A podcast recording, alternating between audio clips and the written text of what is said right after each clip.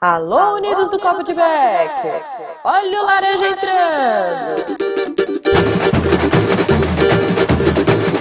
Vem, vem, vem, vem, vem!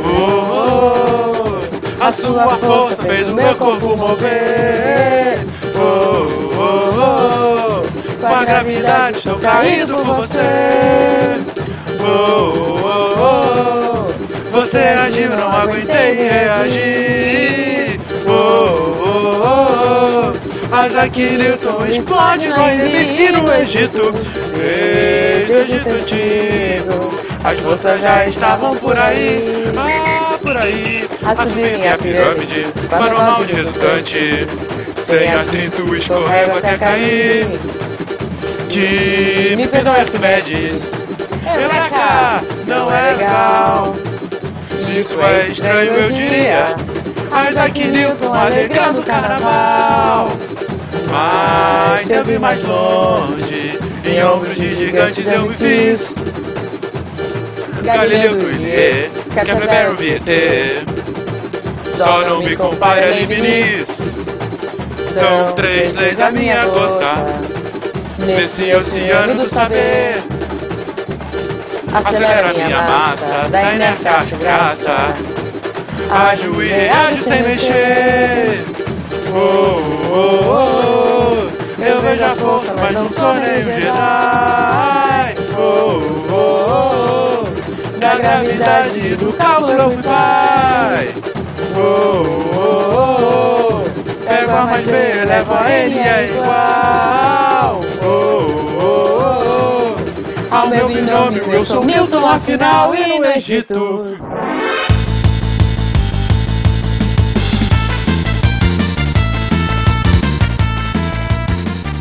Pessoas, aqui é Fernando Malto Fenca, diretamente de São Paulo e desculpa pela música que vocês acabaram de escutar, mas eu juro que foi com muito amor que a gente fez aquela letrinha. Cara, eu ainda tô com os dedinhos pra cima, assim. esquindou, esquindou, né? Como boa Exato. foliã paulista, diga-se de passagem. Pois é. Também de São Paulo, empolgada, aqui é a Jujuba. E pode ter índio, pode ter Egito, mas ainda assim eu não vou sambar. Sério. Não adianta, gente. Para de pedir pra sambar. Por favor. Ah, Juliana, samba, samba. Não! Samba Juliana, samba Juliana. É, Cara, essa é uma época do ano que eu, que eu odeio por causa disso. Eu não sei sambar, tá? Desculpa, eu não sei sambar, não sei. Eu vou fazer tipo Carlinhos de Jesus se eu fizer. Coisinha de Jesus, sei lá qual que era a paródia. Melhor ainda. Ju, uma, uma pergunta só. Você É. não sabe ou você não quer saber? Não! Próximo! Ave Acadêmicos de SciCast, Ave Unidos da Deviante. Aqui é Marcelo Rigoli, direto de Porto Alegre, onde desfile temático, feriado, música folclórica que a maioria não gosta, mas respeita, é em 20 de setembro. Que sacanagem. Aqui é o Márcio, direto da Itália, Veneza. Tô em casa, mas não nova. Gente, ok. parabéns, parabéns. Já pegou o ritmo, Tô hein? batendo palma aqui. Exatamente. Meu Deus! Salve foliões, diretamente da apoteose. Meu nome é William Spengler e essa é lá da década de 40, que ficou imortalizada na voz dos Anjos do Inferno. Ela fala mais ou menos assim: Nós, nós os carecas, com as mulheres somos maiorais. Pois na hora do aperto é dos carecas que não gostam mais. Nós, nós, nós. Tem que defender a classe, né? É, Ok. É claro. Dentro de alguns anos eu tô, faço parte desse time, então eu tô contigo. Bem-vindo desde já. Diga as passas da Catarina que é Marcelo Guaxinim e Carnaval é um evento maravilhoso que tem que ser aproveitado igual o Réveillon, em casa com banheiro limpo próximo. Concordo, eu Concordo videogame, cara. inteiramente com isso. Cara, eu teve anos que eu passei mais tempo assistindo o cara gritando as notas do que o desfile em si. Você está ouvindo o SciCast, porque a ciência tem que ser divertida. Bem-vindos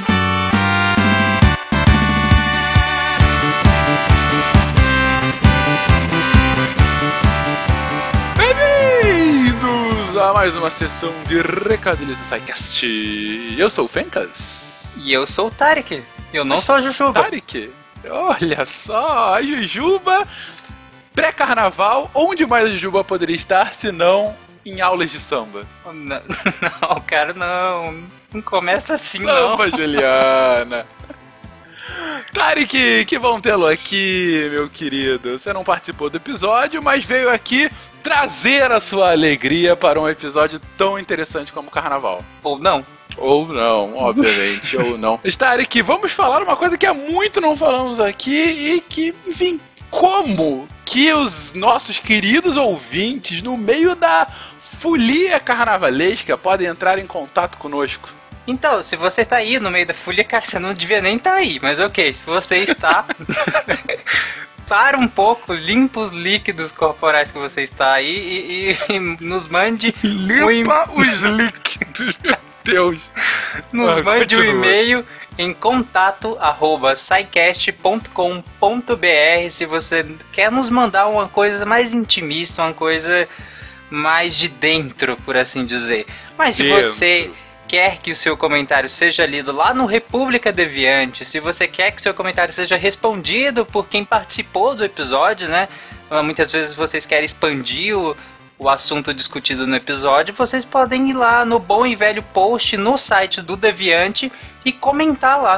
Exatamente. Então, o nosso Fala que eu discuto por e-mail, por comentários. O que importa é mostrar o seu amor ao SciCast e uma forma também muito efetiva de mostrar esse seu amores é com a carteira, porque nós somos um pouco interesseiros. Mentira, porque nós queremos manter esse programa. Então você que quer apoiar o SciCast tem o Patreon, o PagSeguro. E nós não vendemos abadá, mas oferecemos um conteúdo científico de qualidade para que consigamos manter esse projeto. Precisamos do seu apoio, você mesmo, você, Antônio Carlos, que está ouvindo agora. ok. E você também, Denise. Você sabe que eu estou falando com você. Então, se vocês puderem ajudar, por favor, agora é a hora. Mas também, outros recadinhos muito importantes. Nós recebemos um, um recado do nosso querido Silmar de que a Cloud Radio, Hipsimar, ou também conhecido como aquele que foi destronado, é, ele pediu para que nós anunciássemos que a Cloud Radio, a excelente iniciativa que dará um salto, um salto quântico, ouso dizer, na forma como a gente produz e ouve podcast. A Cloud Radio está precisando de galera na equipe de desenvolvimento. Eles estão precisando de programadores, analistas, engenheiros de software, em específico programador front-end, programador mobile. E tem todo um descritivo do quais são as expectativas que cada uma dessas posições precisam, que estarão linkadas aqui no post. É basicamente, se você sabe desligar e ligar de novo, eu acho que já compõe a vaga, né, Fencas? Ou não? É o não passo, é o pelo menos TI, é o passo não? número um.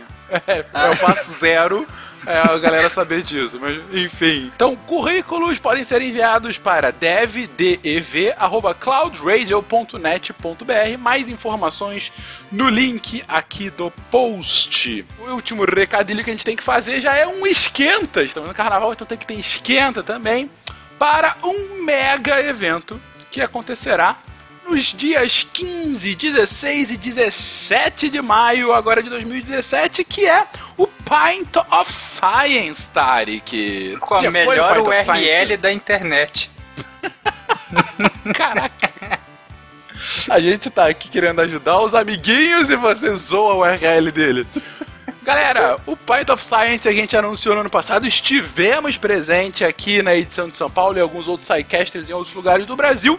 Mas o Pint of Science é um evento global que nesse ano no Brasil vai acontecer em mais de 20 cidades aqui no Brasil e muitas capitais, algumas cidades do interior. Uh, então, assim, é uma, uma lógica muito interessante de levar o cientista, o cara que está fazendo a ciência, para fora da universidade e ter um contato direto com o público a partir de palestras, de um bate-papo, enfim. O, o ponto é desmitificar a ciência, é tornar ela mais tangível, ou seja, é justamente o que a gente aqui do SciCast faz toda semana, então por isso a gente queria muito ajudar, a gente entrou em contato com ele falaram, gente, vamos ajudar a divulgar, vamos ajudar a bombar isso porque o projeto de vocês é foda. Então, dias 15, 16 e 17 de maio, é, em diversas cidades do Brasil, vai ter o Pint of Science, a programação deve sair no final de março, mas desde já, já reserva na sua agenda. Ano passado foi muito maneiro, a gente viu palestras excelentes, a gente viu inclusive o Pirula, uh, foi um dos convidados. Então, assim, estejam lá. A gente vai voltar a falar do Point of Science mais pra frente, quando já tiver programação, para editar ainda mais. Mas deixe reservado aí na sua agenda. Não vai ter em Anápolis, mas vai ter em Goiânia. Você vai estar tá lá? Que legal, cara. Sério, muito legal mesmo. Eu, eu, ano passado eu acho que não teve em Goiânia, o que é uma sacanagem, né? Que eu não me lembro de ter tido em Goiânia, mas é bem legal que talvez, quem sabe, eu vá. Olha só, então você de Goiânia vai lá dar um abraço no Tari que gosta muito do contato humano. E oh. para falar para falar sobre contato humano, vamos para episódio que é sem vamos dúvida episódio de muito momento... contato humano, demais. sem dúvida o momento de maior contato humano no ano. Credo. Credo, credo, credo. e começamos com um episódio de carnaval com o Tarek falando credo. Um beijo para vocês. Como diria todas as propagandas dessa época, venha para o bloco da ciência. Aliás, desculpa pela entrada, gente, desde já. Eu juro que a ideia foi boa. Não me odeiem. Ah, mas a, a letra ficou legal, não ficou? Beijo pra vocês.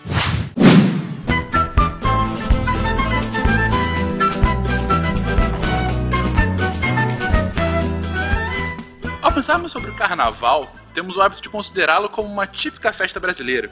A presença dessa festividade em nossa cultura é tão grande que muitos chegam a afirmar que o ano começa somente depois do carnaval. No exterior, essa mesma festa se transformou em um dos grandes referenciais da cultura tupiniquim. No imaginário de muitos gringos, carnaval está entre as três primeiras palavras quando o assunto é Brasil. No entanto, pode-se afirmar, sem dúvidas, que o carnaval não é uma festa brasileira. Remontando a pesquisas históricas que chegam até a antiguidade clássica, é possível encontrar informações de que os festejos de carnaval passaram por muitas transformações e se fizeram presentes em diferentes culturas do mundo. Junte-se à corte do Momo, pegue sua máscara e sua fantasia, pois hoje é dia de saifolia.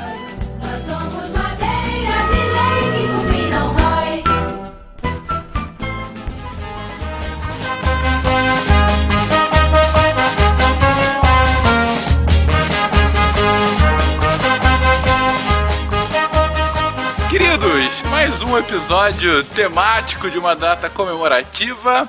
Nossa gostosa carneia aquele período do ano que tem um significado diferente para muita gente, que para mim significa mais dias em casa jogando videogame, ah, mas para muita gente é curtindo na rua, vendo desfiles de escola de samba, estando no desfile de escola de samba, ouvindo música muito alta, muito perto das caixas de som. Enfim, uhum. você tem uma experiência de acordo com a sua própria expectativa do que esperar do carnaval. Mas ao longo do tempo a gente foi mudando a nossa concepção do que, que era era um carnaval. Há algumas décadas atrás, o carnaval não era comemorado em blocos de rua, mas em festas dentro de salões. E antes disso, não era nem brasileiro. Isso foi uma importação nossa. Então, vamos fazer uma evolução aqui de, de onde é que veio o carnaval e como que chegou e conquistou os corações dos brasileiros. Ou pelo menos tenta conquistar, ou sei lá, pelo menos a gente ganha esses dias de férias. Will, existe fóssil de banheiro químico? Cara, se existe é, alta, é altamente tóxico, né? Serpentina assim naquela rocha. Abadá, cara. Isso. Confete. Retalhos de abadá, sabe? Tipo, numa escavação, cara. Isso. O arqueólogo lá varrendo lá com o pincelzinho na areia, ele acha um pedacinho de abadá ali. Acho que isso é um...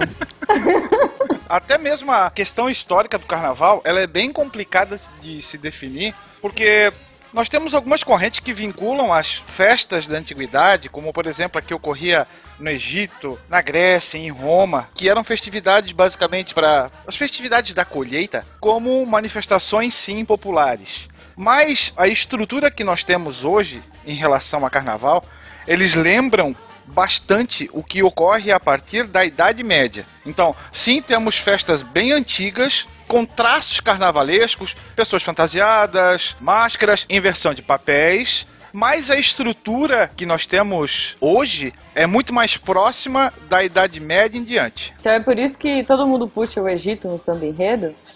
Desde o Egito Antigo, né? Sempre tem. Essa é a mistura do Brasil com o Egito, já dizia o poeta. Desde os tempos mais primórdios. Mas qual era a motivação do Egito? Enfim, por que o carnaval? O que, que simbolizava? E para eles e para os povos posteriores? Nessas festividades mais antigas, nós temos uma celebração, por exemplo, de fim do inverno, chegada do plantio de lavouras, o que alguns estudiosos buscam como umas raízes mais profundas do carnaval. Então nós temos basicamente rituais agrários sim, alguns vinculados à religião, como nós comentamos aqui no Egito, a principal festa para a deusa Isis, o Boi Apis. Então eram celebrações mais vinculadas à lavoura e algumas delas com laços da mitologia própria de cada povo. E aí, se nós buscarmos um pouquinho mais a fundo, nós podemos identificar também na Babilônia, a gente pode buscar festividades dos hebreus, talvez as duas mais conhecidas sejam a festa grega e a festa de Roma, que basicamente tinham um culto ao deus Dionísio, que era o deus do vinho, e que em Roma vai ser chamado de Baco. Daí a palavra bacanal ou dionísica, que eram as festas para esses deuses, que era o deus da, da galhofa, o deus da bagunça. Calígula. Calígula, isso aí. Isso? Com um pouco mais de roupa que o carnaval atual, mas a ideia era essa. então tá, uma festa como muitas outras antigas que desses tempos mais antigos relacionadas a o ciclo de colheita. Você tem sempre essa correlação de a comemoração do fim do inverno, do início do verão. Isso a gente já viu muito em outros momentos, até no, no próprio episódio de Natal a gente falou isso, né? que o solstício Isso. é comemorado justamente como, olha, a partir daqui começou a acabar o inverno. Vamos comemorar, porque vai voltar o verão. No Carnaval Carioca de 1989, a União da Ilha do Governador apresentou um samba enredo titulado Festa Profana. E os dos versos falavam mais ou menos assim: E Boiapes, lá no Egito, festa de Isis, E Deus Baco, bebe sem mágoa. Você pensa que esse vinho é água? É primavera, na lei de Roma a alegria é que impera. Ó que beleza, máscara negra no baile de Veneza. Então ele Olha só. trazendo bem para o popular o que seriam talvez as fontes mais antigas do carnaval. Foi nesse carnaval em específico da União que teve aquela polêmica com o Cristo que teve que ser coberto, não foi? Ratos e urubus, larguem minha fantasia, não é esse? Da É Beija-Flor, isso, se eu não mas- me engano. O Joãozinho Ah, 30. foi- ah, você vê que realmente eu conheço muito de carnaval. Eu lembro só que teve a polêmica, mas tudo É, bem. né? Eu lembro das coisas que quebram, Fencas, relaxa. Não, você que lembra e você comemora. Você é uma pessoa Não, não, ruim, não, né? não, não, não comemoro. Eu fico com dó. Eu fico com muito dó, mas eu fico lá pra ver. tipo, vai, será que vai quebrar? Será que vai quebrar? Ufa, passou. Enfim. Sim. Mas foi bem nesse ano que teve essa polêmica toda. Bem lembrado. É que eu lembro que foi um puta problema que não queriam deixar, teve todo um movimento mais conservador. Sim, de eles tiveram que reclamar, cobrir o né? carro alegórico. Isso, isso. E aí, inclusive, eles cobriram com uma faixa, mesmo censurado, rogai por Isso, nós. isso aí. Eu lembro assim. Foi um disso, negócio bem impactante. disso. Então, É. pois é, Jujuba. Eu não lembro exatamente como foi, mas eu lembro que foi uma grande polêmica. Mas a gente era pequeno também Isso na esse época. ano viraria um bom meme, né? Por umas 12 horas, assim. Ah, sim, com certeza. E já desde a época de Roma, nós temos uma figura bem famosa do carnaval, que é o tal do Rei Momo. Durante as chamadas Saturnálias, que eram festas em homenagem ao deus Saturno, que não por acaso era o deus da semeadura e o deus da colheita. E acontecia mais pro fim do ano, entre novembro e dezembro. Então, durante a Saturnália, membros da nobreza, escravos, classe popular se misturavam nas ruas para comemorações, e aí a gente vai incluir comida, bebida, música, dança. Basicamente aqui a gente já encontra aquele papel de inversão que vai caracterizar o carnaval durante quase toda a sua história. Aonde o rico passa a ser pobre e o pobre passa a ser, por alguns momentos, rico. E nesse dia de confraternização, de folia, tudo se invertia. Tanto é que o rei da festa, o rei Momo, era escolhido um escravo na base de sorteio, e durante essas festividades ele poderia fazer tudo o que ele bem quisesse. comia o que quisesse, bebia o que quisesse, só que no final, claro, quem paga a conta é ele.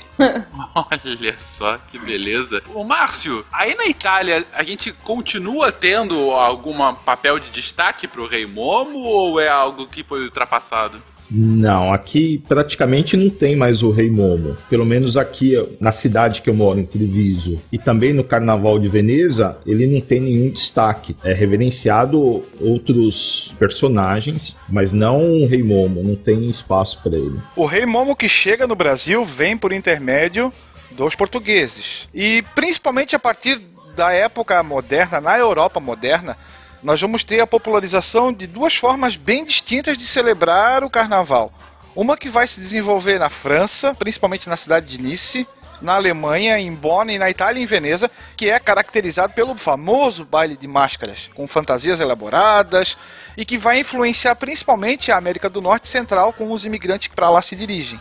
Já na Península Ibérica, a gente vai ter uma forma mais popular propriamente dita, que é um entrudo, que vai chegar no Brasil, aonde vai ser algo mais de rua. E aí você vai ter uma comemoração com guerras de água, farinha, ovos, pessoas jogando uma na outra. Isso me lembra um pouquinho aquela que acontece na Espanha, aquela guerra dos tomates em determinada época do ano, que as pessoas ficam atirando tomates umas nas outras, por assim dizer. Na época que o tomate estava tipo 8 reais, essa festa não rolou, né? Na Índia também tem uma festa, assim, né? O Holi, né? Que é quando eles ficam no meio da rua atirando tinta uns nos outros, se sujando mesmo.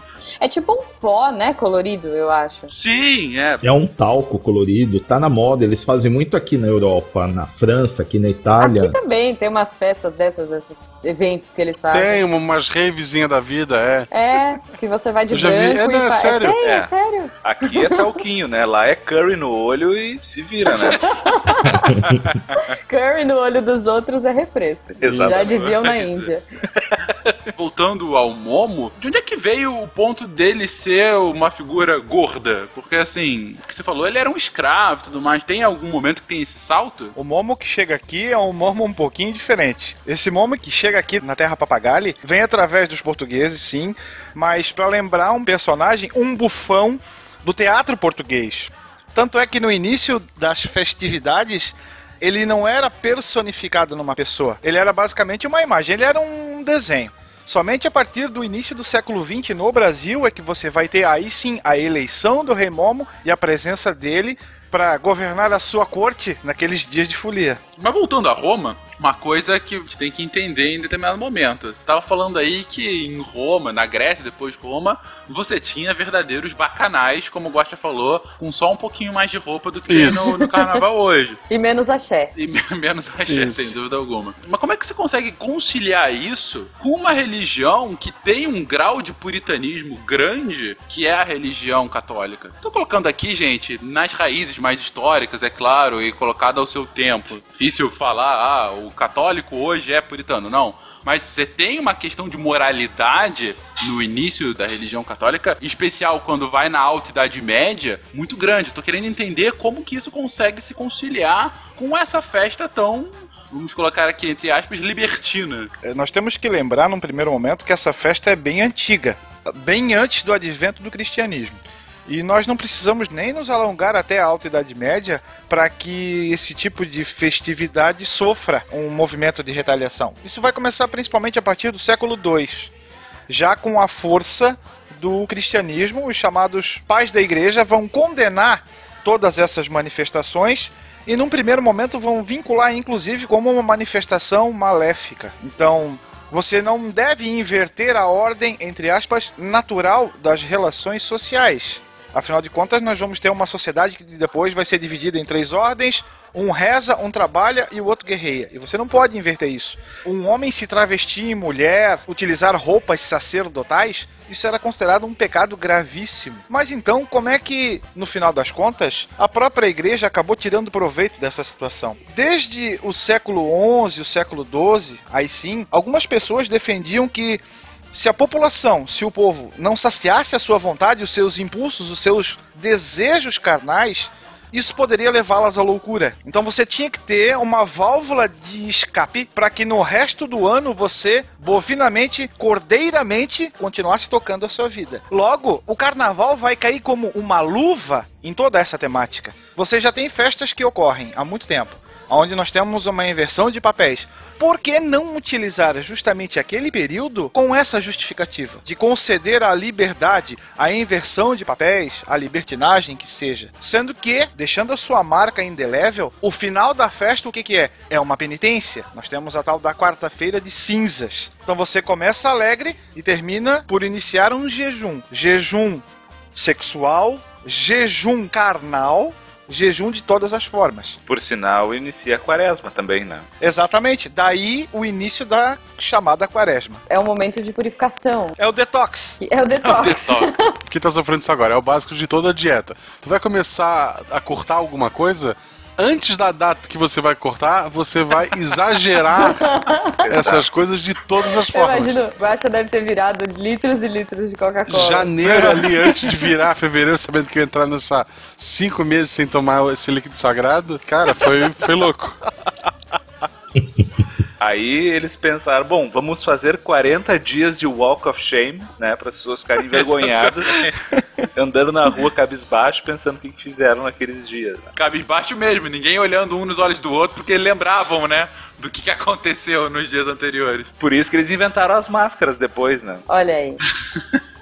Cara, mas assim, ainda que seja extremamente utilitarista, tem uma lógica muito clara aí. De fato, que conversa demais com uma lógica católica bem forte. É uma apropriação extremamente inteligente. Porque se você parar pra pensar, toda a questão realmente do arrependimento, que você tem essa purificação da sua alma quando você de fato consegue se arrepender completamente dos seus atos, é isso anualmente. Isso é muito forte, né, gente? Isso, tipo, eu tô aqui de fato, pecando demais. Só que depois eu tenho um arrependimento gigantesco e eu vou, numa quaresma, deixar de consumir algo que eu gosto para mostrar. Então, assim, de fato é muito inteligente. E por isso que a terça-feira de carnaval é chamada de terça-feira gorda, porque seria o último dia antes da quaresma, onde você se refestelava num banquete, comia carne e tudo mais. Com o rei Momo. Exatamente. Como um bom servo de Momo. Roma desperdiçou um potencial danado. Eles criaram aquele monte de estrada.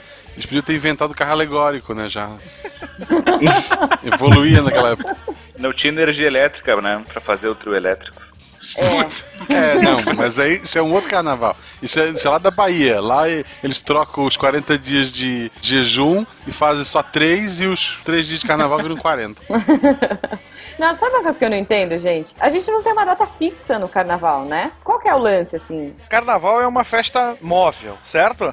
Uhum. E a uhum. culpa disso tudo é do calendário gregoriano. O ponto que serve para demarcar é o domingo de Páscoa. Em algum lugar aqui de São Paulo, assim que você falou isso, tem o Pena xingando: maldito calendário gregoriano. É, pois é. O nosso farol aqui tem que ser o domingo de Páscoa, que também é uma data comemorativa móvel. Nós temos que lembrar que o nosso calendário ele é pautado, foi criado pelo hemisfério norte, por assim dizer. Então, para você saber em que dia que vão cair as festas, primeiro você precisa determinar o equinócio da primavera. No nosso caso aqui. Que pra gente é outono. Né? Outono, né? isso. Tá. É, e como ele segue as estações do ano de acordo com o hemisfério norte, o primeiro domingo após a lua cheia, posterior ao equinócio da primavera, é o domingo de Páscoa. Dali tu conta 40 dias antes para verificar o carnaval carnaval vai cair sempre no sétimo domingo que antecede a Páscoa. Caramba, gente, vai dar conta. Ou então, olha só, abre o Google e escreve carnaval isso. e o ano que tu quer saber. É isso, cara. Não precisa ficar fazendo conta. É um pouco mais simples. É. Quem tem celular moderno pergunta: celular? Tipo, do Android. Ok, Google. Quando cai o carnaval? Aí ele responde. É uma coisa muito louca mesmo. Por exemplo, eu faço aniversário dia 31 de março. Já teve um ou dois anos atrás que meu aniversário foi no domingo de Páscoa. Aí é só um presente, né? Aí ferrou. É. Lembrar que a Páscoa cristã é diferente da Páscoa judaica. Por isso que a Páscoa também é uma festa móvel.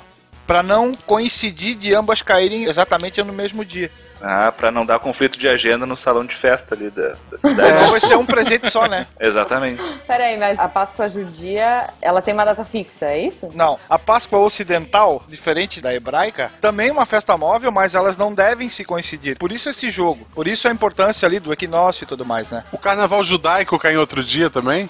Carnaval judaico é boa. Mas se elas são móveis, não corre mais perigo delas colidirem? Era uma piada e uma pergunta de verdade. Uma pergunta séria, né? E uma pergunta séria ao mesmo Se tempo. parar pra pensar, faz sentido. Se os dois fossem fixos, eles nunca coincidiriam. Exato, faz exato. sentido. Exato. Sim. Não, mas é porque, gente, aí tem que ter a ver com equinócio. É... Não, tem, tem, tem as explicações intrínsecas de cada uma. É, não é alguém querendo tirar os nossos dias de feriado, nem nada do tipo. É, Não é pelo salão de festa. É, ok. Antes que a gente comece a tentar entender por que um homem ressuscita e um coelho começa a botar ovo, vamos voltar pro carnaval? A gente comemora o começo da era da fertilidade entrando no inverno a fuzel aqui, né? É muito engraçado, né? Cara, e, e vamos combinar que era da fertilidade pro carnaval é, É. um pouco justa. Justo. Tanto que maio é o mês das noivas. E outubro é dia das crianças, né? Porque daí nascem todos. né? Exatamente. Exatamente. Maio é o mês das noivas, porque fevereiro, ali mais ou menos, rolou, aí março tem aquela dúvida, abril tenho a certeza, maio casa. Maldito calendário gregoriano, né? Exatamente. É tiro certo. Então você, nobre ouvinte, nascido em outubro, novembro, pense nisso. Pense nisso e não durma hoje. Você é um filho do carnaval, olha aí.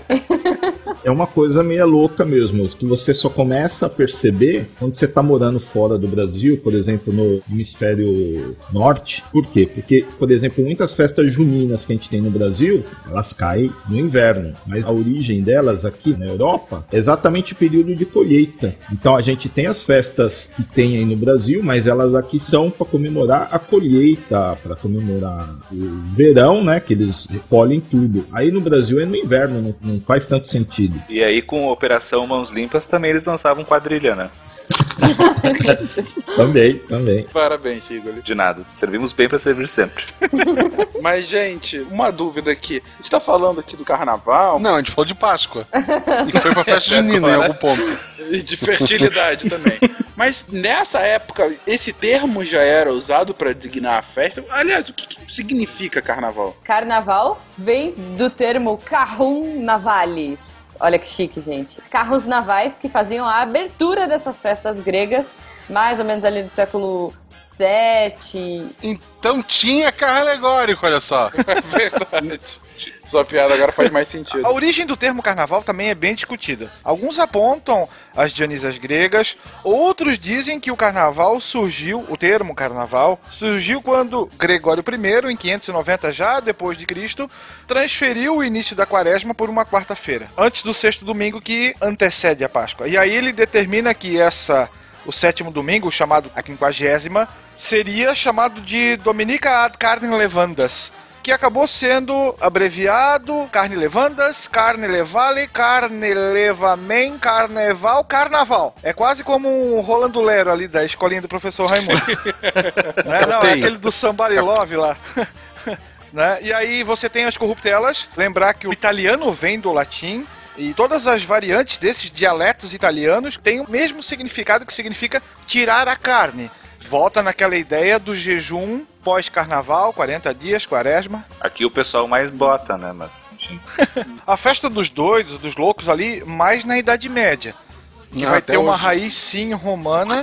e aqui as pessoas se fantasiavam, usavam máscaras, luxúria, gula, todos os, entre aspas, pecados, dançavam, jogavam naquela ideia de extravasar para que o restante do ano você cumprisse a sua vida como bom cristão. né? E aí essa festa do burro, porque as pessoas passavam em, em caravanas imitando o barulho do animal. E aí você tem um bispo, entre aspas, que monta no burro que seria o avô do rei Momo, que tocava a festa adiante. Cada um tem a sua diversão, né? Tipo, ficar seguindo e imitando um burro em turba. Mas tudo bem, Isso muito mais como n- não uma questão simples de diversão, mas uma forma de você desafiar a ordem vigente. De tirar a cabeça da lama, imitar um burro e depois voltar pra lama. Vamos lá na festa? Ah, não, não tô afim. Cara, vai ter um bispo montado num burro. Ah, vamos então. É mais ou menos a mesma lógica de queimar o Judas. Sim, sim, sim, sim. De desafiar a igreja, de desafiar a nobreza, o Estado, que seja. Descontar a raiva no boneco de palha. Exato. Eu acho que nessa época, ver um bispo montado num burro é, seria tipo a gente ver o, o Temer de fralda andando a cavalo. Assim. As, as pessoas iam viver. Isso com certeza viraria meme. Eu sairia de casa pra ver isso. Fato. Eu acho que todos nós, todos nós. O que tu tinha pra fazer em casa? Filho? Não tinha TV, É. né? Pra começar. Não tinha Twitter. É um ponto. Beija-Flor de Nilópolis, 10. União da Ilha do Governador, 9.9. Imperatriz Leopoldinense, 9.8. E Unidos da Tijuca, 9.7. Mas, e aqui já indo pra Baixa Idade Média, talvez um dos carnavais mais famosos que a gente tem, é um dos mais reconhecidos até hoje, seja o Carnaval de Veneza. E não à toa a gente convidou aqui o Márcio, que é um morador da Itália já há algum tempo, né, Márcio? Sim, sim, eu moro aqui faz 12 anos. 12 anos. Então já um local justamente para que ele ajudasse a gente não só a entender as origens, mas para contar um pouco também desse carnaval que é bem curioso, que tem as suas peculiaridades. Mas para começar, gente, de onde é que veio esse, esse status tão grande, essa festa tão grande que acabou se consolidando em Veneza? Então, o, o carnaval veneziano já tem relatos dele já do século XI, na verdade. Os primeiros relatos que eles começaram a comemorar tudo e foi incentivado até pelo governo no começo, por quê? Para resgatar um pouco daquela história da política romana do pão e do circo. E com o passar dos anos, já no século XIII em diante, que ele se consolidou ainda mais. Que aí começaram a surgir as máscaras, o tema que eles traziam. Com o passar do tempo, eles começaram a desenvolver as máscaras que eram no começo, elas eram feitas de argila, de gesso e em italiano a gente chama de carta pesta, mas aí no Brasil eles chamam de papel machê. Carta Pesta é um nome bonito. É. Custa 10 vezes mais, se for. Se for ver em italiano, tem mais sentido, porque é o papel amassado molhado, né? Aí as máscaras, elas eram pintadas e eram ornadas com as plumas, com as pérolas, com as miçangas, né? Opa. Opa. Olha o Catim.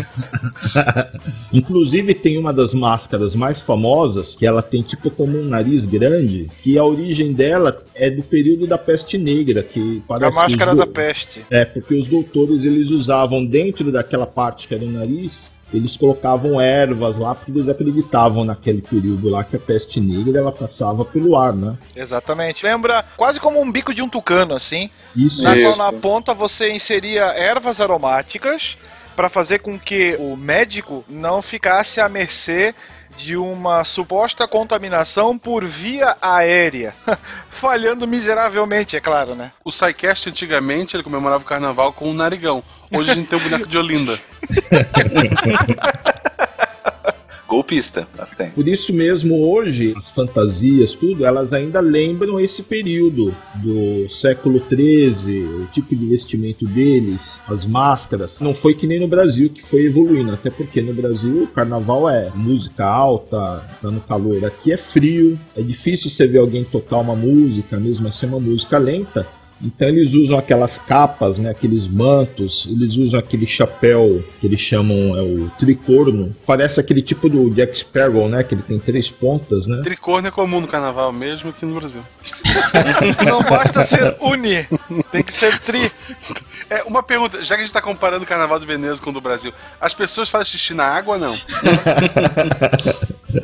Olha, eu nunca vi, eu nunca vi.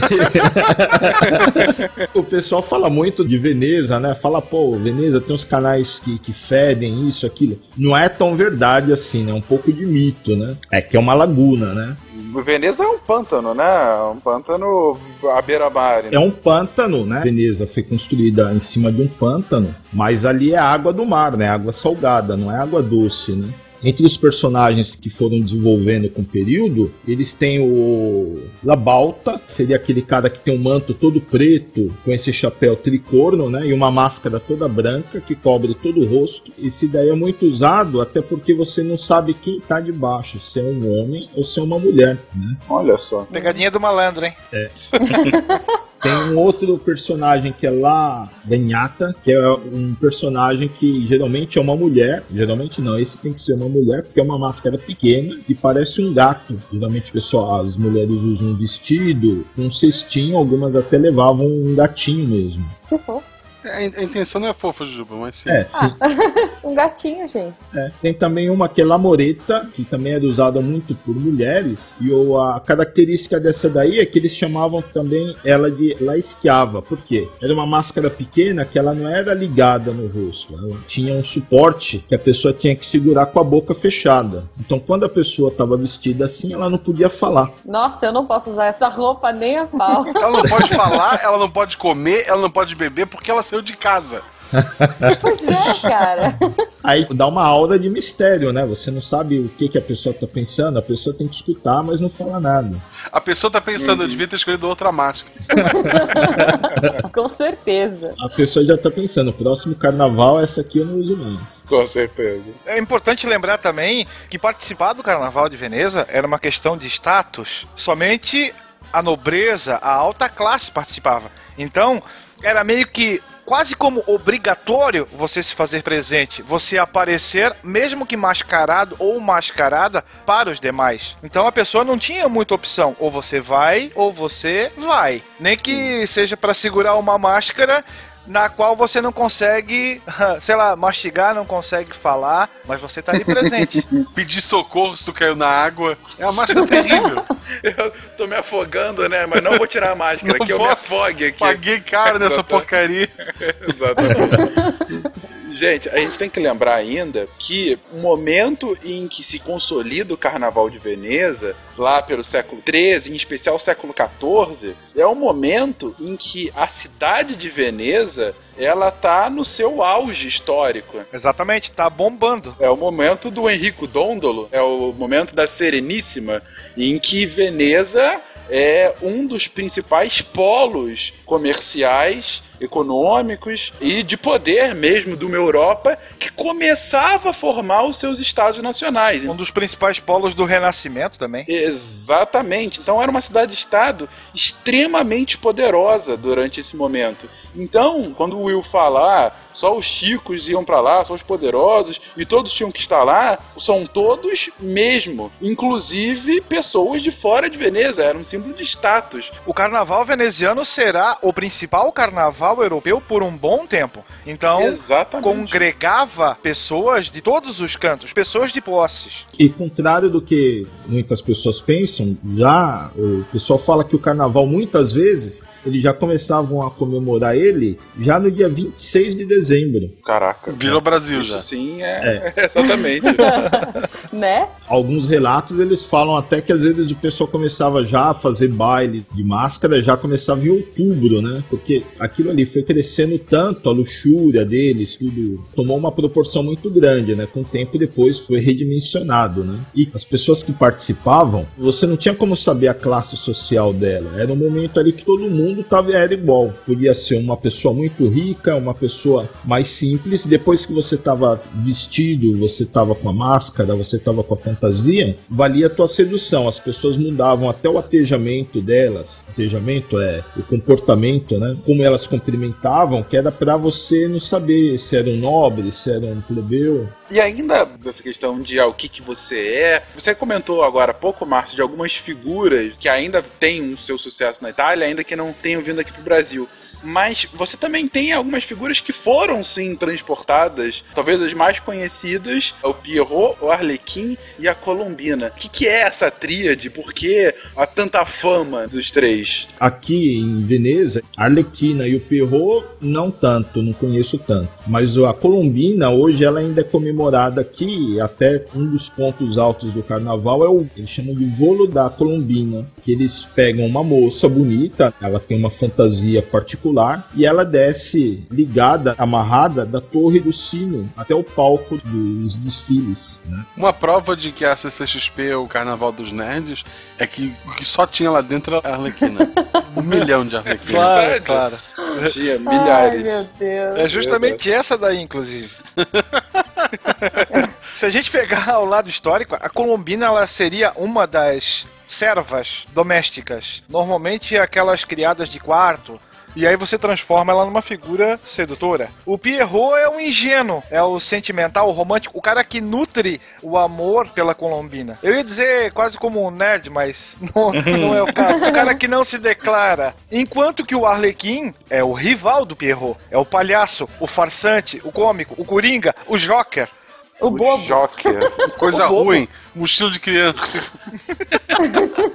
O Joker. O Joker é uma excelente Joker. expressão. O Guaxa comentou em carro alegórico antes. Vale lembrar que o carnaval de Nice, na França, que também é bem famoso, desde o século XIII mais ou menos, já tinha a presença de carros alegóricos passando pelas suas ruas.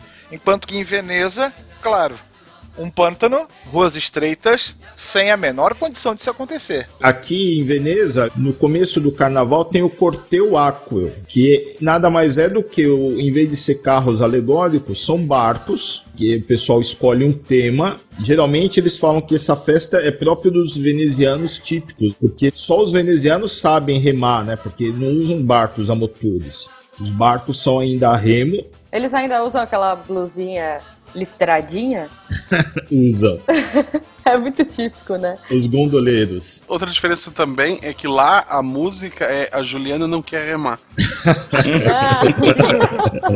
Então é isso, não tem os carros alegóricos, mas tem os barcos alegóricos, é que pode se chamar, né? Esse é o carnaval raiz, né? Aqui a gente chama Aquática, né? Raiz Mas aquática. é raiz, é, É, algo. raiz aquática. alga. É, todo enfeitado, né? Eu acho que eu já vi algumas fotos, sim, desse... Sim, sim, eu tive na abertura, que foi no sábado 11 à noite e o domingo 12 de manhã. Então teve o espetáculo noturno, que os carros eram todos decorados com luzes, tinham efeitos um pouco mais modernos e na manhã os carros eram mais a decoração mais clássica mesmo, feito com bonecos. Mas, Márcio, uma dúvida. Essa comemoração que você foi, ou mesmo durante o carnaval, a festa, ela é nos moldes conhecidos aqui do Brasil? É uma coisa um pouco mais pudica? Como, como que você consegue definir? O pessoal se pega? É isso que eu fico perguntando. O Fencas tá planejando as férias, é isso? Então, quando você vem visitar Veneza no carnaval, tem um pequeno problema de início, que tem muita pessoa. Então, aqu- aquelas vielas, aqueles corredores ali, alguns ficam até intransitáveis, né? Na Praça de São Marco, você chegando perto da Praça de São Marco, ficam várias pessoas, alguns que são pessoas que vêm de outros países, eles alugam as fantasias, eles caminham pelas ruas, né? Aí para todo mundo que quer tirar foto junto, quer fazer uma. Tá na, na época da selfie, né? Todo mundo quer tirar uma selfie com, com o pessoal vestido e tal. Já próprio na Praça de São Marco, eles montam um palco onde tem tipo um. como é um concurso de fantasias. Vem pessoas que têm fantasias que pesam quilos e quilos, sobem lá pra desfilar, depois ganham prêmio, né? Praticamente um Clóvis Bornai. Praticamente. Praticamente. o pessoal faz esses desfiles e é muito bonito. O pessoal tem muita paciência, porque eu já vi pessoa ficar meia hora parada, vem e faz fila de pessoa para tirar fotografia do lado, né? E, na verdade, você vê que muitas pessoas não são nem italianos, eles são, eles vêm da França, da Holanda, da Inglaterra, e eles encaram ali aquele espírito do século XIII, né? O vestimento, a máscara. Eles caminham de forma muito lenta e deixam as- as pessoas tirarem fotos, né? Esse é o tempo da fila do banheiro aqui, né? Carnaval. Gente, eu fico imaginando que eh, você falou que é muito cheio de gente, muito atulhado. Deve ter um gondoleiro que é só o gondoleiro de resgate, né? Que vai pegar a galera que já tá meio alegre, meio com vinho na cabeça que ploft cai na, nas vielas aí. Eu já tô imaginando um Baywatch Veneza Edition, assim. Eu acho que se, se tem carnaval há tanto tempo em Veneza, a seleção natural já eliminou aqueles que são distraídos com bebida. Ou aqueles que não sabem Cara, nadar. mas e o né? tanto de turista É, que tem? não, sim. A turista é estatística. Brasileiro deve ter. Não, turista você conhece bem quando o cara é turista, porque eles passam sempre naqueles. o caminho principal, entendeu? Ali que enche muito. Quem conhece já um pouco mais os corredores lá, as vias de Veneza, consegue cortar caminho por um lado pelo outro, não fica bloqueado ali. Mas é uma festa muito bonita, é pelo menos uma vez na vida. Eu, graças a Deus, eu moro aqui perto, quando eu quero eu vou lá. Eu tenho um hobby de fotografia, então eu gosto muito de, de ir lá fazer foto, de, de conhecer, né? O incrível é que o italiano mesmo, o italiano, às vezes ele, ele não valoriza isso, né? Às vezes a gente fala do brasileiro, que o brasileiro não dá valor nas coisas que tem, né? Mas em outros países isso também acontece, né? É a teoria da piscina. A pessoa que tem piscina em casa, ela nem dá bola. Quem gosta de piscina é o teu vizinho que não tem. Verdade. Quem tem, inclusive, odeia que tem, porque tem que limpar, tem que comprar produto. Sim, é, é a bosta aquilo, dá sapo. Sapo. Eu morei por 10 anos no Rio e eu nunca visitei o Cristo Redentor. Eu sei bem o que, que é isso, entendeu? Então, assim. Ah, a, a- a minha esposa foi visitar comigo. Um iconoclasta. Iconoclasta. Não, gente, vamos combinar. Uma coisa é você. Ah, você foi lá, curtiu uma vez. Mas é, é tipo o lance da piscina. Ah, a piscina é muito legal da primeira vez. Aí você limpa, cuida, faz tudo. E aí vem todo mundo, tipo, vem a tia, a avó, o cunhado, o cachorro pra nadar na piscina e deixa a bagunça toda lá. Imagino que seja mais ou menos esse lance também, né? Tipo, todo ano fica entulhado, você não consegue andar, você não consegue fazer nada, e aí de repente, ah, fica aquela zona na cidade, você quer mais é descansar, você quer paz. Psicologicamente falando, é o princípio de habituação. Qualquer estímulo que você tenha por um determinado tempo, de forma contínua, ele vai deixar de ser um estímulo forte, né? Então, isso vai desde a gente não sentir o próprio cheiro até o carnaval, né? Chega um ponto em que aquilo encheu o saco, né? Não, tu não quer mais saber daquilo ali. Pode usar os dois, inclusive. Eu senti o próprio cheiro no carnaval. Tu vai acostumando. Que tenso. É, não, eu, eu moro numa cidade turística e eu sei como é. Veneza, Europa, né, minha gente? O cheiro faz parte dos ingredientes, né? O pessoal fica fedido mesmo, porque eles ficam o dia inteiro ali rodando com aquela fantasia ali, suando. Aí, ó, testemunha ocular da história. Se liga. E olfativa. e olfativa, boa. Uma curiosidade é que, na verdade, o Carnaval de Veneza, ele não veio sem parar da época medieval. Me parece que na época que Napoleão invadiu Veneza, o carnaval praticamente ele parou de existir por muito tempo, muito tempo. Me parece que só já no século XX, na década de 70, que eles começaram a recuperar a memória do carnaval, eles começaram a recuperar as raízes dessas festividades. Então tem muita, tem a festa das Marias que eles chamam, tem esse voo da Colombina, que foram tudo coisas que eles estão fazendo de 20, 30 anos, mas não é que eles 100 anos atrás eles faziam, praticamente teve um período que parou depois da conquista do Napoleão. E de vingança, roupa de Napoleão virou uma fantasia muito comum. Eu achei que tu ia falar malditos franceses. Malditos franceses. Esse é o babado. Esse é o babado, babado. aqui sempre. É verdade. Esse é o bordão dele.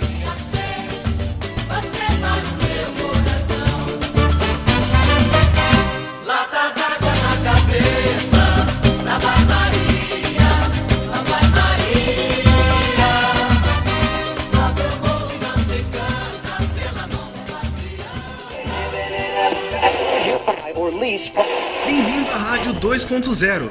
Monetize conteúdo em áudio, anuncie, ouça. Presencie o nascimento de um mundo feito de som. cloudradio.com.br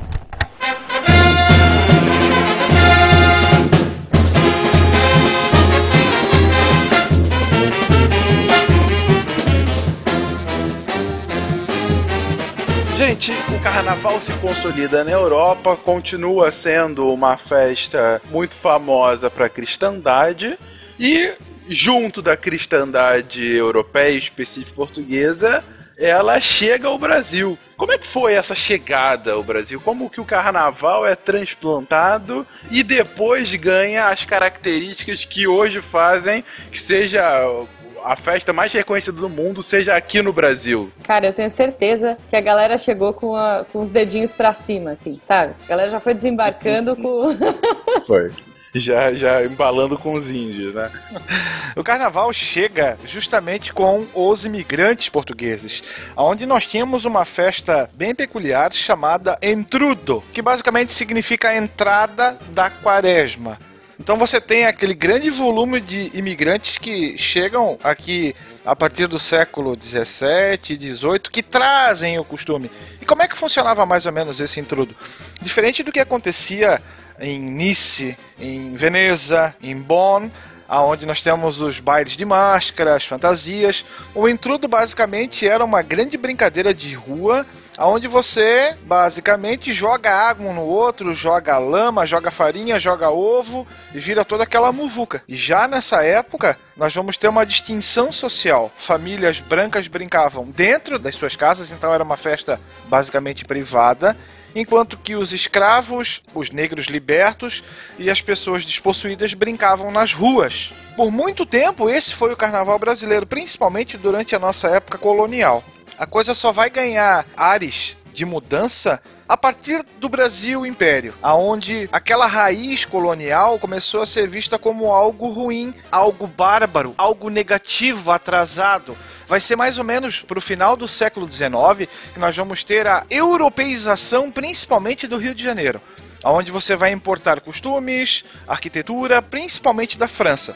Então, essa nova classe brasileira, que acredita que aquilo ali era uma herança bárbara, vai buscar na Itália e na França aquela tradição que vai passar a ser a tradição dos bailes de máscara, das sociedades carnavalescas, os bailes privados, aonde quem vai participar dos festejos são justamente, agora que a gente já pode falar, a classe burguesa brasileira. Então os bailes de carnaval vão vir depois desses desfiles. Inclusive o entrudo vai chegar até mesmo a ser proibido de ser realizado pela polícia, inclusive. Ele vai ser combatido, porque aquilo ali era algo ruim, algo nefasto. E a partir de agora o carnaval passa a ter as suas regras, o seu modelo a ser seguido. De falar que Entrudo é um nome interessante pra carnaval.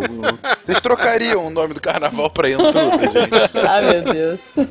Entra tudo. Evidente que o intrudo não, não vai desaparecer da noite pro dia. Ele vai sobreviver principalmente fora dos grandes centros, nas classes menos favorecidas. A festa continua. Só de muito tempo depois, e aí nós vamos ter os bailes de máscara sendo levados para a periferia, justamente com essa ideia de você limpar o carnaval brasileiro. Vai ser inclusive no finalzinho do século XIX, no Rio de Janeiro, que nós vamos ter uma primeira tentativa de oficialização da festa para fazer com que ele se torne uma propaganda internacional com a finalidade de você trazer turistas para participar do carnaval brasileiro, ainda antes da virada do século. Isso ainda no século Ainda no 19? século XIX, exatamente. Antes do samba, antes das escolas de samba. Que loucura. Mas aí era aquele carnaval mais europeu que você falou, né? Carnaval máscara, europeu, exato. O modelo a ser seguido. Um carnaval branco, entre aspas, né? Interessante essa evolução que você colocou, Will. Ou seja, ele vem como uma festa popular no início da Bom, eu colonização. sabia, eu sabia Ele- que você ia chegar lá. Vai, continua. Mas não é? Ele vem numa festa popular no início da colonização, ele acaba se separando ao o que é natural, por ser uma separação de castas, né? Não- a gente não chama assim, mas acaba sendo uma separação Exato. de castas entre. Distinção social. Sim, muito clara durante o Brasil Colônia e mesmo durante o Império. Aí você coloca que no início do Brasil Império ele chega a ser proibido, primeiro mal visto, depois proibido por ser algo ruim, por ser algo mais da plebe, uma coisa assim me- menor. E a gente reimporta o carnaval europeu. Um ares de civilização europeia. Exatamente, um ares aristocráticos. Aquela coisa diferenciada, gente diferenciada. Como eu odeio essa expressão. Você tem, de um lado, a barbárie entrudística, se é que a gente pode usar esse termo. Entrudística, eu gostei, só melhora. E no outro lado da moeda nós temos o baile mascarado europeu. Então a festa deixa de ser popular. Ela passa a ser uma festa quase que aristocrática, assim. Sim, e, e o mais impressionante é que um século depois, mais de um século depois, Claro, você continua tendo diferenças dos festejos do carnaval como a gente conhece hoje. Mas guardadas as devidas proporções, nós temos uma volta, sim, para um carnaval seletivo e não um carnaval popular. Sim, exatamente. É isso que é interessante. Ao longo do século, a gente vai falar um pouquinho mais disso, mas ao longo do século XX, você começa com os bailes aristocráticos, os bailes começam a se popularizar, a se democratizar, você começa a ter a expansão do carnaval de rua, que por um tempo também ficou, principalmente no Sudeste, no Nordeste ele continua acontecendo, mas no Sudeste ele perdeu força nos anos 70 e 80, voltou a ganhar força no final dos anos 90 e aí também começou a ter uma nova separação com abadás e cordões num carnaval da Bahia ou festas VIPs. Aquele que pode, aquele que não pode participar. Quem pode estar na arquibancada, quem pode pagar o ingresso para observar, ou ficar rechaçado por uma ala, vamos dizer assim, da comunidade, onde você tem um pequeno número de pessoas que ralaram de um grande montante que ralou o ano inteiro para fazer aquilo acontecer. Enquanto isso, você tem uma outra ala, que são as pessoas que pagaram para vestir aquilo, muitas delas gringos que sambam com o dedinho para Com o cima. dedinho pra cima. Estilo Jujuba. Isso é uma observação bastante pontual. Então, agora, final do século XX, início do século XXI, querendo ou não, nós temos novamente uma elitização do que seria uma festa popular. Sim. Finalmente conseguiu-se a propaganda de tornar o carnaval como um símbolo brasileiro. E com seus ônus e bônus. A partir disso, você de fato vendeu o produto de experimentar um carnaval brasileiro. Aproveitando a deixa, vale lembrar que esse trabalho consolidar o carnaval como um elemento típico cultural brasileiro vem principalmente do governo Vargas, o Estado Novo, buscando a nacionalização do país. E aí a gente vai ter, claro, perseguição a imigrantes, alteração do nome de ruas e tudo mais, mas o carnaval começa a ter essa mudança para Brasil, principalmente a partir do Estado Novo de 37 em diante. Mais uma vez a gente vê aquilo que a gente sempre bate aqui no SciCast, da história dos comuns, né, Will? E você que não gosta de história, toma essa aí, ó, na fuça. Exatamente, você vê que coisa maravilhosa. Eu vi essa no grupo do Missangas dia desses, e é uma, uma verdade muito absoluta, né? Que tem lá alguns historiadores no grupo do Missangas, eles falaram, não, eu não decoro datas, eu entendo o processo. E é isso, gente, é... Você começa a interligar as coisas, claro que não é uma relação de causa e efeito perfeita, mas Não é tão preto no branco, né? Mas. não, não é. A gente aqui tá resumindo, é um negócio muito mais complexo, enfim. Mas ainda assim, é genial quando você começa a delimitar esse tipo de coisa. Olha, Vargas está com uma tentativa muito grande de um- uma exacerbação do nacionalismo num momento em que o mundo estava com nacionalismo exacerbado. A gente está falando aí do momento entre guerras e Segunda Guerra Mundial. Caldeirão né? do nacionalismo fervendo a mil. Exatamente. Como é que ele vai fazer isso? Negando o estrangeiro e reforçando o estereótipo nacional. Que é uma coisa mais estereotipada do que um carnaval à brasileira. Vamos vender essa ideia lá pra fora. E de repente você tem a exportação do produto carnaval como um elemento do governo, que é algo que existe ainda hoje, gente. Você vai ter alguma apresentação do Brasil lá fora, tem sempre uma mulata com uma roupa de paetê e pluma. Seminua, entendeu? Então, assim, cara, pra essa propaganda de marketing foi brilhante, porque existe há mais de um século. E é interessante que também serviu como um produto interno. Mas a ideia também era de unificação do país, né? Então, assim, a gente vive num país multicultural. Aqui no Rio Grande do Sul, por exemplo, tem tese de mestrado sobre isso. A gente tá falando do Brasil, cara, não Rio Grande do Sul. Sim, mas eu tô fazendo essa ponte internacional primeiro, né? né? Sobre como na década de 50, 60 teve bem forte aqui uma carioquização do carnaval. Tem estudos bem interessantes, bem interessantes sobre o carnaval no Rio Grande do Sul. E aqui, aproveitando que tu e o Fernando comentou, será exportado um modelo de carnaval, que é o carnaval carioca.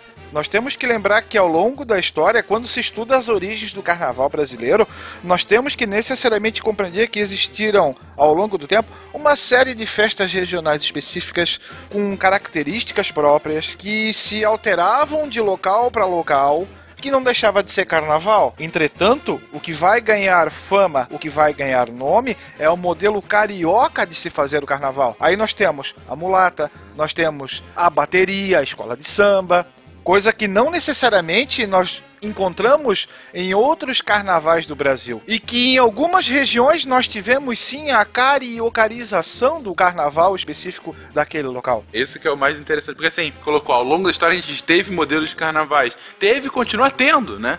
Você vai pro o carnaval em diferentes estados do Nordeste, você tem diferentes peculiaridades. Exato. Tipo aquele bonecão de Olinda. É, eu o acho tão legal. boneco de Olinda, ou o frevo, ou os blocos do. Salvador. A Florianópolis construiu uma Passarela. é, a passarela Nego Querido, é porque não é, não é querido, é querido que é o apelido Querido, de- bem lembrado. Querido, é. Toda a parte do carnaval deles é uma versão baixo orçamento, mas muito legal, tá? Só comparado com tudo que tem no Rio de Janeiro. Mas é uma versão com menos Versão dinheiro com do que a do Rio de pobres. Janeiro. É.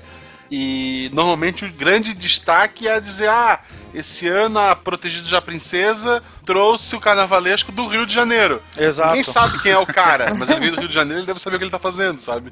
Ele tem o samba no pé. É.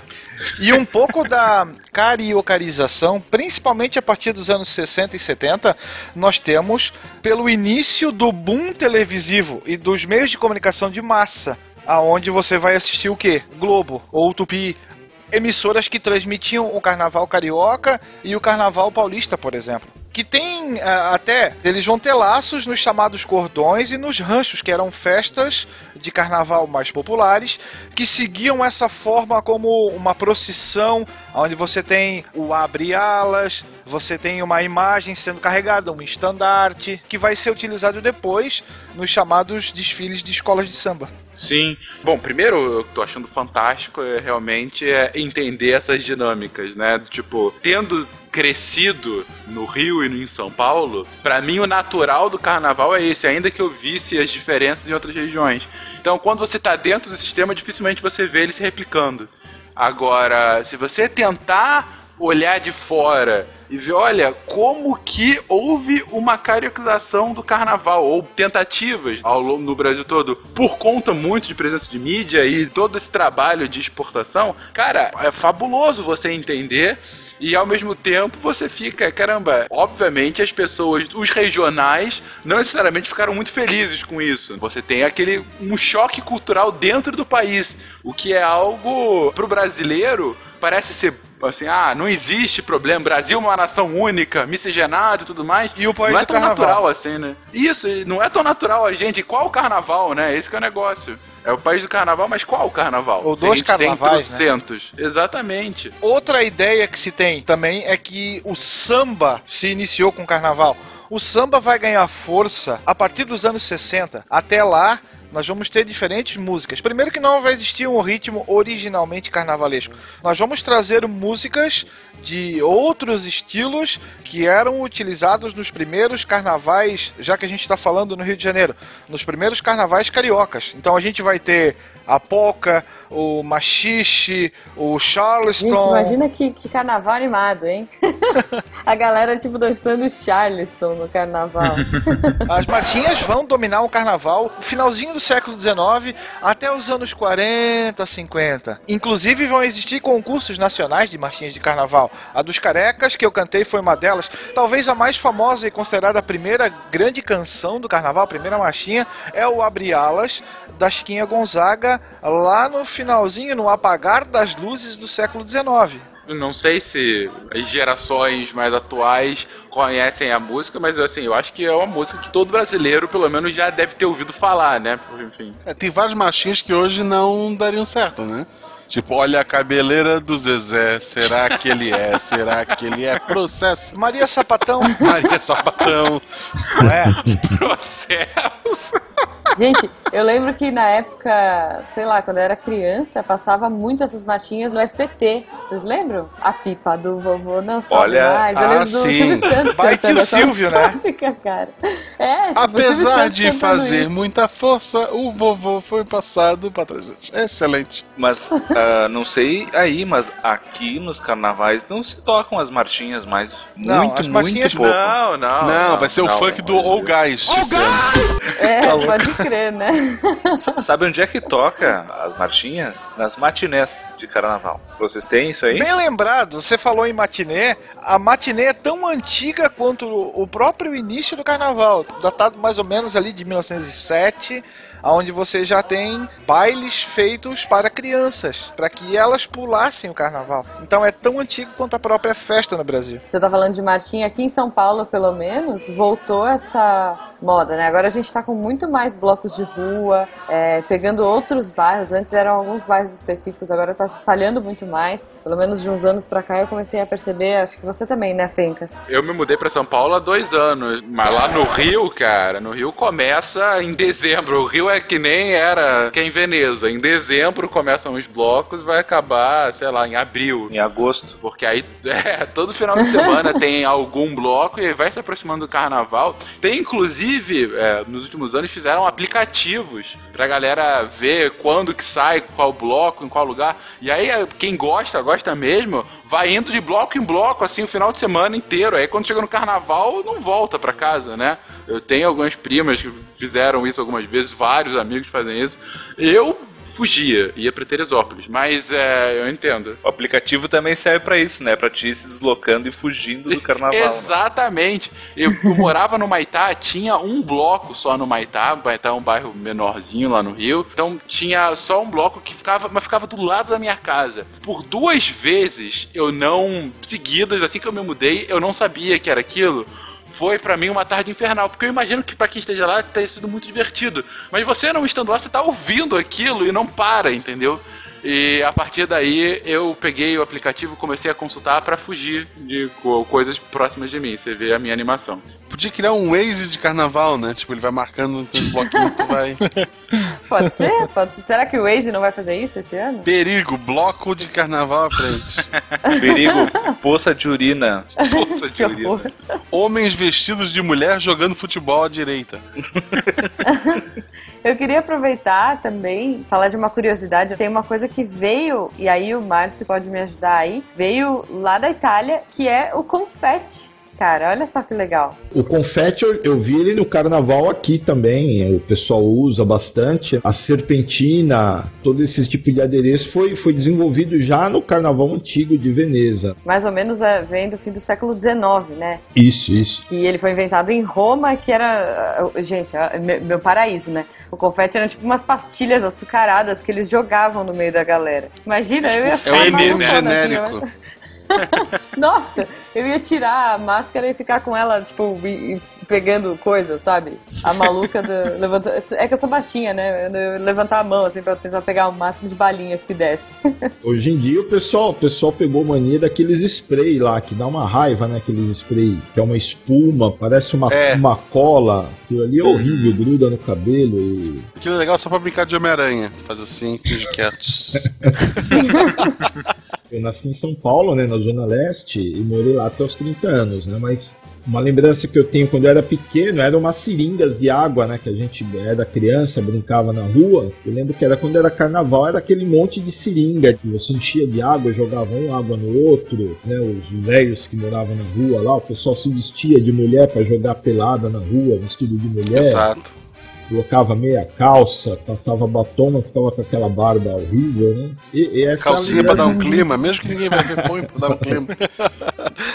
essa daí era a minha lembrança de carnaval, né? Eu nunca fui em escola de samba, nunca gostei, né? Gosto meu, nunca gostei. Talvez eu seja o único, não sei. Mas essa era a parte legal do carnaval. O resto, para mim, não me interessava tanto. Gente, ainda sobre confete, uma coisa clássica é, sei lá, uns três dias depois de acabar a festa do carnaval que você volta, você encontra uns confetes aleatórios na casa. Não sei, você. Tipo, cara, vira e mexe assim, eu tô tipo no sofá olhando aí, tipo, oxe, o que, que, que esse confete tá fazendo no meio do sofá, sabe? Tipo, não faz sentido nenhum. Confete se multiplica. Confete e caneta cara, tem esse poder.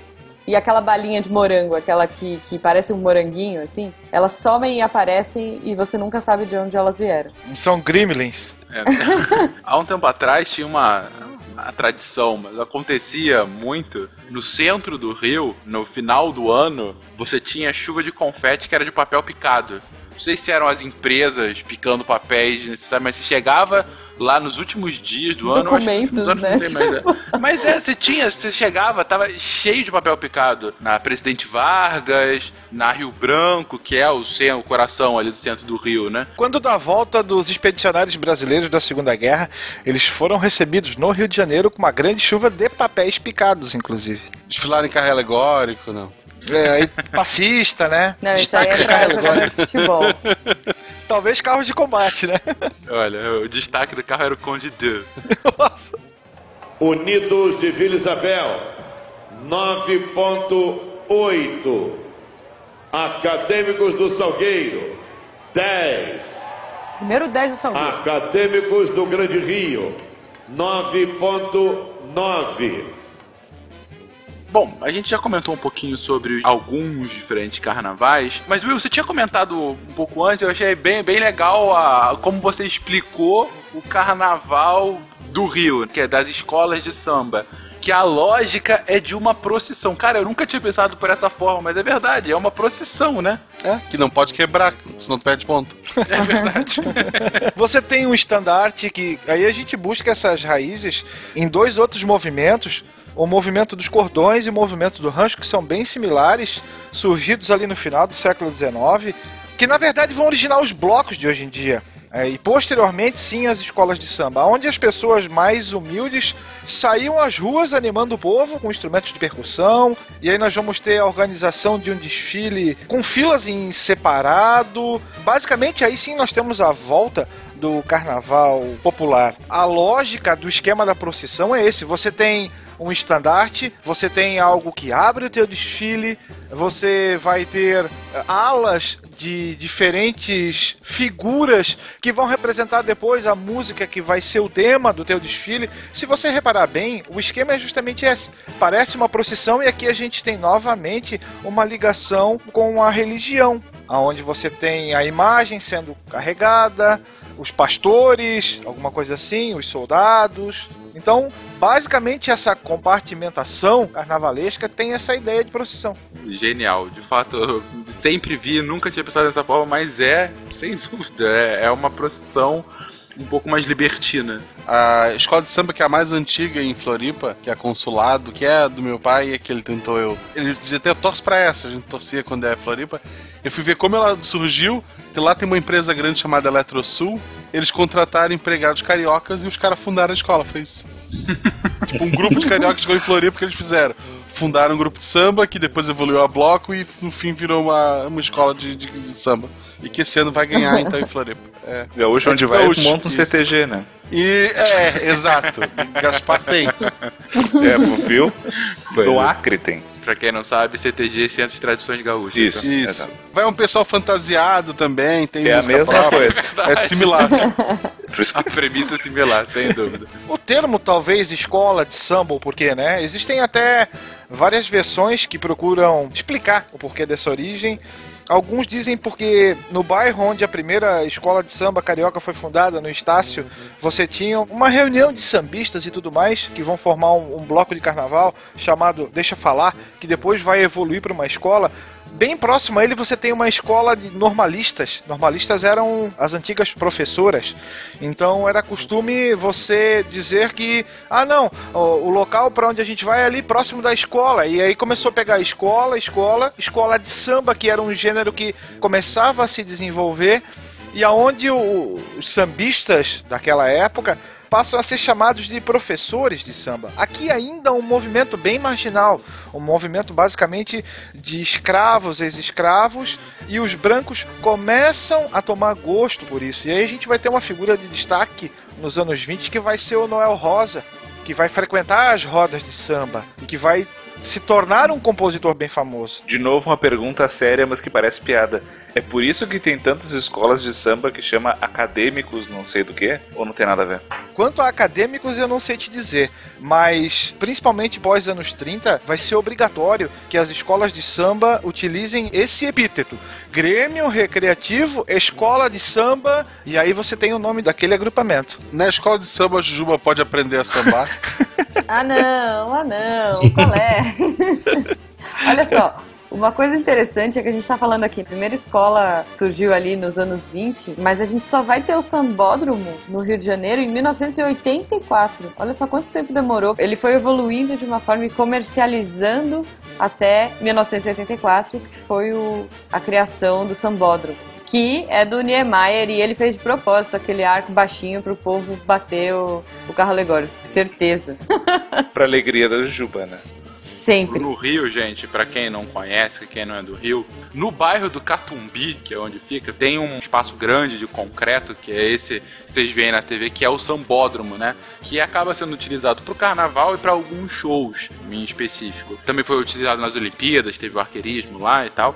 É, acabou de passar por uma reforma, aumentou um pouquinho o ponto, mas é, na verdade é uma avenida grande que é paralela a uma avenida onde passam carros mesmo. Quando não tem evento, inclusive, fica aberta para passar carros ou até para visitação em alguns pontos. Mas o mais interessante é que antes do Sambódromo, os desfiles cariocas eles aconteciam no centro do Rio, na Praça 11, já foram em outros locais do centro. E aí o Sambódromo veio para organizar para que o desfile ficasse mais fácil de televisionar, né? Que mais uma vez aquele produto de mídia, né? Enfim, para vender para o Brasil todo. E até para ser mais controlado, né, Fencas? Para você ter sim, tudo... sim, sim. Eu lembro que na televisão, se você vê aqueles desfiles antigos, você vê que a avenida era bem mais estreita também, né? Era Sim, na Rio sim. Branco. É, tinha, é. eles montavam as arquibancadas e era muito mais estreito do que é hoje. A partir dos anos 60 ali, nós temos os desfiles na Rio Branco, arquibancadas montadas e ingresso sendo cobrado para você ver o desfile, inclusive. Exatamente, exatamente. Um ponto que a gente não pode deixar de mencionar, porque faz parte da história do Carnaval do Rio, é como que a partir dos anos 60, 70, você, infelizmente, mas enfim, não vamos fazer o juízo de valor, apesar de ter acontecido, você tem uma associação grande entre as escolas de samba e o jogo do bicho. Você tem bicheiros famosos históricos no Rio patrocinando, às vezes literalmente, às vezes indiretamente, essas escolas de samba. Tem um motivo para isso, eu, enfim, ou foi um fenômeno que foi acontecendo? Cara, essa parte eu desconheço. Eu lembro muito bem de um nome, nos anos 80, que era o Castor de Andrade. Esse cara tava. Sempre que se falava em carnaval, eu não lembro qual era a escola que ele, que ele bancava o Mecenas, alguma coisa assim, mas Castor de Andrade era um nome que estava sempre na mídia. E sempre enrolado com problemas do, do jogo do bicho também. É impressionante como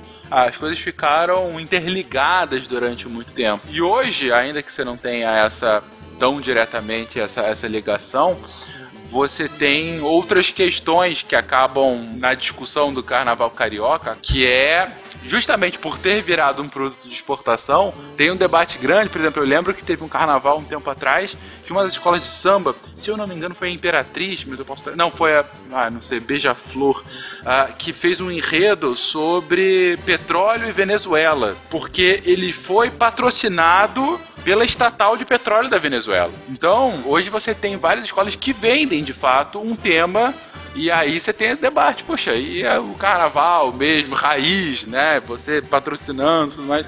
Agora o carnaval Nutella, Amanda disse aqui, agora não é mais raiz, é o carnaval Nutella. Pode ser. Esse ano, com a crise, tem carro alegórico que vai sair com a faixa anuncia que. Tá. É um outdoor, né? É. O jogo do bicho eu encaro como o irmão mais novo do carnaval. É você. Quando se fala em Rio de Janeiro, tem três pilares culturais. Vamos lá: o carnaval, o futebol e, é claro, o jogo do bicho. Então você tem uma relação estreita entre bicheiros, sambistas e futebolistas. Laços são bem antigos, desde os anos 30, aonde você tem uma mistura de ambos. E aí fica, claro, com a mediatização do carnaval, ele passa a ser mais visado e essas atividades começam a aparecer mais também. Né? Ambas imorais. Né? O carnaval é, nada mais é do que uma festa de subversão, quase como uma imoralidade, entre aspas. E o que é, se não o jogo do bicho, do que também, para vista do Estado, como uma grande moralidade.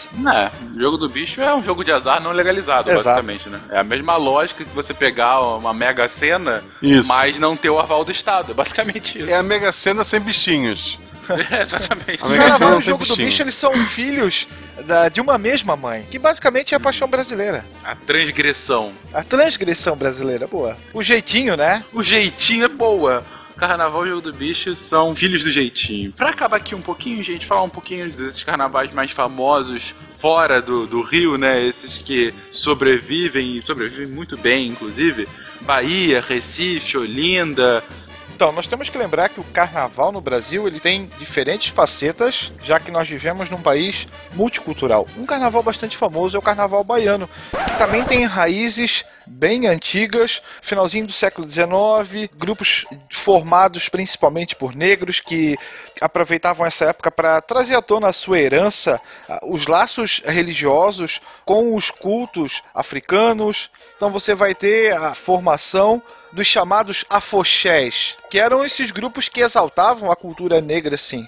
É, e aí desfilavam locais históricos bem famosos, talvez o mais famoso deles, o Pelourinho. Né? E aí nós vamos ter também a formação de um primeiro grande grupo, que foi a chamada Embaixada Africana, e hoje talvez dos grupos de afoxé, o mais famoso, um dos mais famosos que você sempre ouve falar, são os filhos de Gandhi, que foram criados no quarto centenário da cidade de Salvador, em 1949, e que leva esse nome em homenagem ao indiano Mahatma Gandhi, que havia sido morto um ano antes.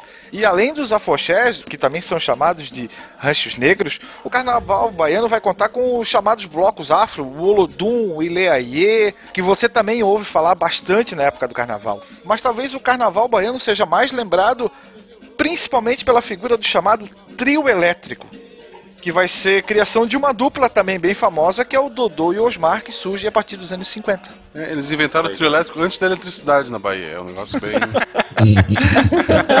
Thomas Edison copiou da, da, da. Como tudo, né? Exato. Sim. Não, olha só, eram dois e eles batizaram de trio, tá errado isso, não tá? Não. E olha que eu sou de humanas. Dodô e Osmar adaptaram um, um- um carro mais velho para que eles tocassem em cima, ali um carro aberto, para que eles levassem os seus instrumentos e um som adaptado para um som mais alto e fizessem a festa ali com, com a galera. Um ano depois, nós tivemos a adição de mais um cara nessa dupla. Passa a ser uma dupla, um trio elétrico. Aí sim o nome especificamente. Tanto é que logo em seguida ele vai ser patrocinado por uma fábrica de refrigerantes que vai oferecer aí sim um caminhão um pouco maior. E aí nós vamos ter a generalização do termo, né? Pô, muito bom. Uma coisa que eu acho muito legal no Carnaval da Bahia é a coisa da percussão. O, o som é muito legal, é muito contagiante. Aqui em São Paulo e no Rio a gente tem a coisa da bateria, mas lá, putz, eu não sei explicar, é muito diferente, é, é muito legal. Um outro que o Guaxa puxou lá no início é o Carnaval de Olinda e seus bonecões, Isso. pelos quais eu acabo sendo sempre comparado com- por ele, né? Mas tudo bem. O que é um absurdo, é um absurdo. Cara, eu acho que devia ter fencas, fencas boneco de Olinda no Carnaval. É, Ouvintes, se vocês Isso. forem daí, por Em escala favor, um pra um. façam isso. façam o fencas, fencas de Olinda, sei lá. Ok, obrigado. Mas qual é o do carnaval lá, gente? Lá em Recife, em Olinda? Nós temos aquele que é considerado o maior bloco carnavalesco do mundo, que é o chamado Galo da Madrugada. Tem até uma musiquinha que sempre toca na, na mídia nessa época, que é o. Se eu não me engano, é o, o hino do, do Galo da Madrugada, né? Que fica, ei pessoal, vem moçada, carnaval começa no Galo da Madrugada. E arrasta aquelas milhares e milhões de pessoas pelas ruas. O carnaval de Recife e Olinda tem justamente esse caráter. Ele é um carnaval extremamente popular, onde você não paga a entrada, você não tem comissão julgadora. Não tem nada disso que do sudeste para baixo nós estamos acostumados a ver. Ali é uma verdadeira apoteose do povo numa festa, sim, aonde todos se encontram. Não existe um local específico. Todas as ruas são tomadas. E quando a gente fala em carnaval de Olinda e de Recife, nós temos que lembrar do frevo. Além dos bonecos que a gente vai falar em seguida, nós temos que lembrar do frevo, que é uma corruptela do verbo ferver. Então, a população está no frevo, no fervo, fervendo. Tamanha é a massa de gente que acompanha os festejos carnavalescos nessa época. De todas as apresentações no carnaval, o frevo, pra mim, até porque pode ser a teoria da piscina, né? Seja o mais distante, aquele que eu menos tive contato. assim, o frevo, a música, dançar lá com, com a sombrinha do, do frevo, eu acho aquilo ali maravilhoso, assim, é é fenomenal. Gente, eu fico impressionada com o joelho da galera. Como que eles têm. Como que eles É sobrevivem? inacreditável. A galera fica falando daquelas danças russas, né? Que o cara Russa, faz isso. Mas, é. cara, o frevo é isso. O frevo, as pessoas têm molas no lugar E com o guarda-chuva né? na mão ainda, né? E com o guarda-chuvinha na Não, mão. é não, não, impressionante, não. cara. Sombrinha. Sombrinha. Sombrinha. Sombrinha. Sombrinha, senão bem. vão bater na gente. Salvou a gente, gosta de ser morto por. Isso, por aprendi com a minha amiga Raíssa. Tá, desculpa, gente. É, Verdade. beijo, Raíssa. Já os bonecos de Olinda, os famosos Boneco bonecos gigantes, Tinha que chegar neles, claro. são uma herança europeia novamente vinculado às procissões que existiam na Europa lá no século XV. Então esses bonecos gigantes acompanhavam os cortejos religiosos, tradição essa que vai chegar ao Brasil.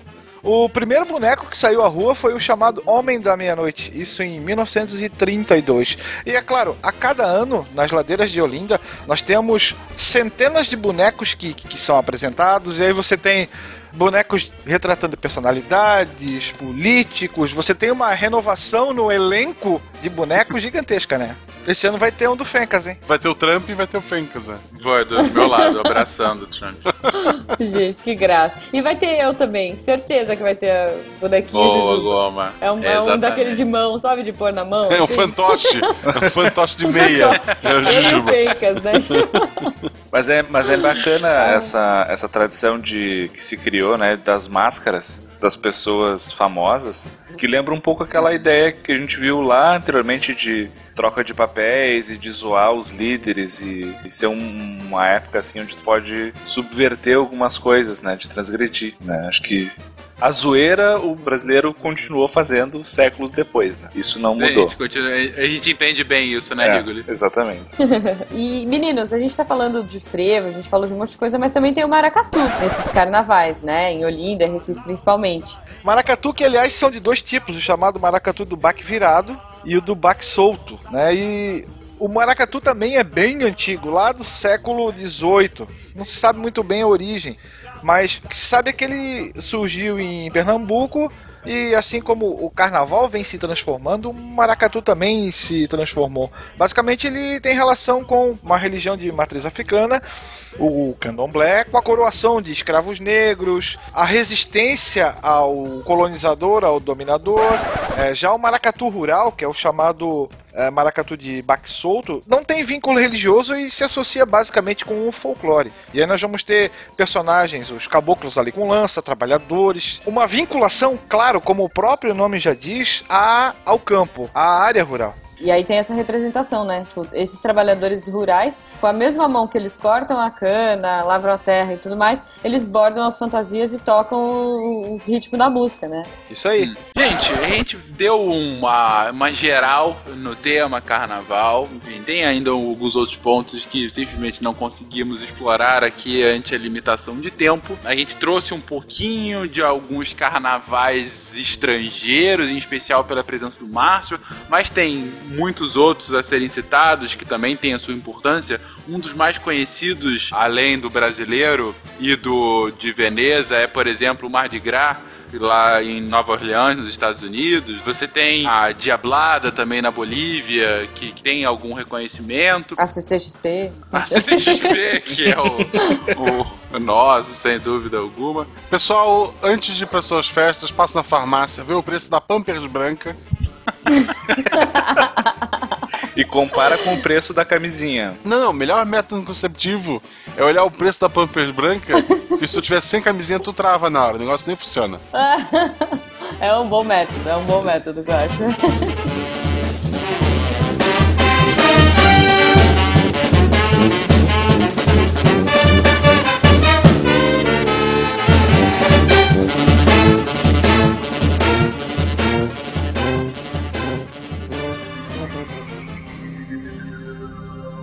Se a ciência não for divertida, tem alguma coisa errada.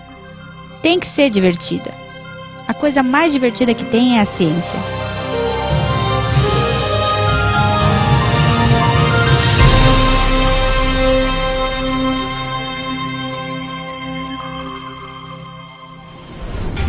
Este programa foi editado por Tapcast. Edições e Produções de Podcast.